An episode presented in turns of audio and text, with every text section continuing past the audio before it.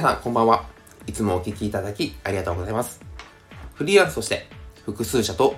営業、SNS、経理、人事のサポート、または支援をしている翔です。このチャンネルは一歩深く踏み込んで考える癖や生産性を上げるきっかけを様々な角度からお送りしています。他の回と組み合わせるとより効果が高まりますので、最後まで聞いた後、違う配信もぜひ聞いてみてください。それでは今回のテーマ。成長スピードが加速度的な人の特徴についてお話ししていきたいと思います。成長が早い人。例えば会社の同僚でしたり、この前入ってきた新人なんだけど、もうこんなこともできるのか。というように、成長が早い方っていらっしゃいますよね。一緒にセミナーを受けたりとか、企業塾なので同期になってるはずなんですけど、なぜか相手の方がもう結果を出している。なんだろう、この違い。こういった時は、やはり自分ごとに捉える能力の高さが一つ特徴になっていきます。どういうことかというと、怒られた時、自分が失敗をしたりとか、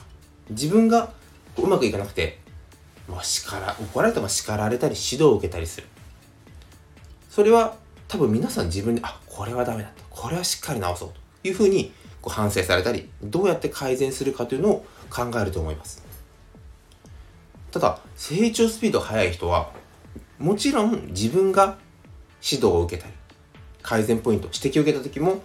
十分しっかり自分事として反省するんですが、周りの方の話も、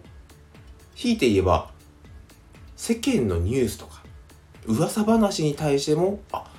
これはもし自分がこういう立場だったらこうなるんだ。あ、気をつけよう。というふうに反省と改善を繰り返していきます。よくグループコンサルでしたり、あとはスクール形式のコンサル、今だとズームでみん皆さんで受けるというケースもあるんじゃないでしょうか。そういった時に自分だけではなくて周りの相談、自分以外の方のこういう風にした方がいいよという人に対しても成長スピードが速い人はなるほど。A さんというパターンだけど自分の状況に当てはめると同じ失敗するかもしれないあじゃあこれは自分もこういう部分を気をつけよう。このようにもう全てを自分ごと。自分がどう成長するか。自分の課題自分の欠点はどこなのか。ってことを常に考えて成長意欲の高い方はもう周りにある情報全てが学びの対象になっています。なので職場の中でも自分が怒られた。ではなくて例えば会議室。ここで〇〇さんこの今週の例えば動きはどうなのか。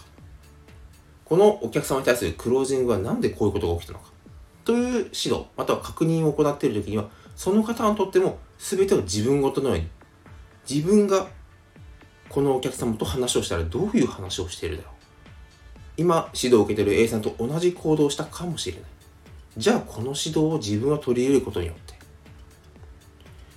そうすると何がいいかっていうのはもう多分この僕のチャンネル聞いてくださる方はもう全員ああそういうことにはいわかるわかるっていうふうにあの共感していただけると思うんですが自分一人ができる失敗自分一人が受ける指導というのはもちろん限界があります。自分も時間は1日24時間ですしやらなきゃいけない仕事こなしていくタスクがたくさん持っています。でも隣の同僚の指導も全部自分のものにできた2人分の人生を経験して2人分の失敗を経験しているのでもちろん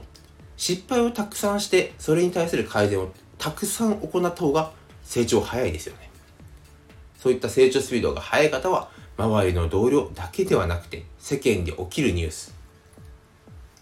Yahoo ニュースを見たりとかテレビのニュースを見たりして事件が起きる。あその事件に対してもなんでこんなことするんだよ。バカだなと。というふうにもう自分とは関係ないですって見てるのではなくてどういう状況だったらこんな事件が起きてしまうんだろう。もし自分がこういう状況に起きるとしたらこう周りの状況はこうで自分の気持ちはこうでこういう仕事をしていてとなるとそうならないためにも今はありがたい環境にいるからこことここはよりもっと強化しよ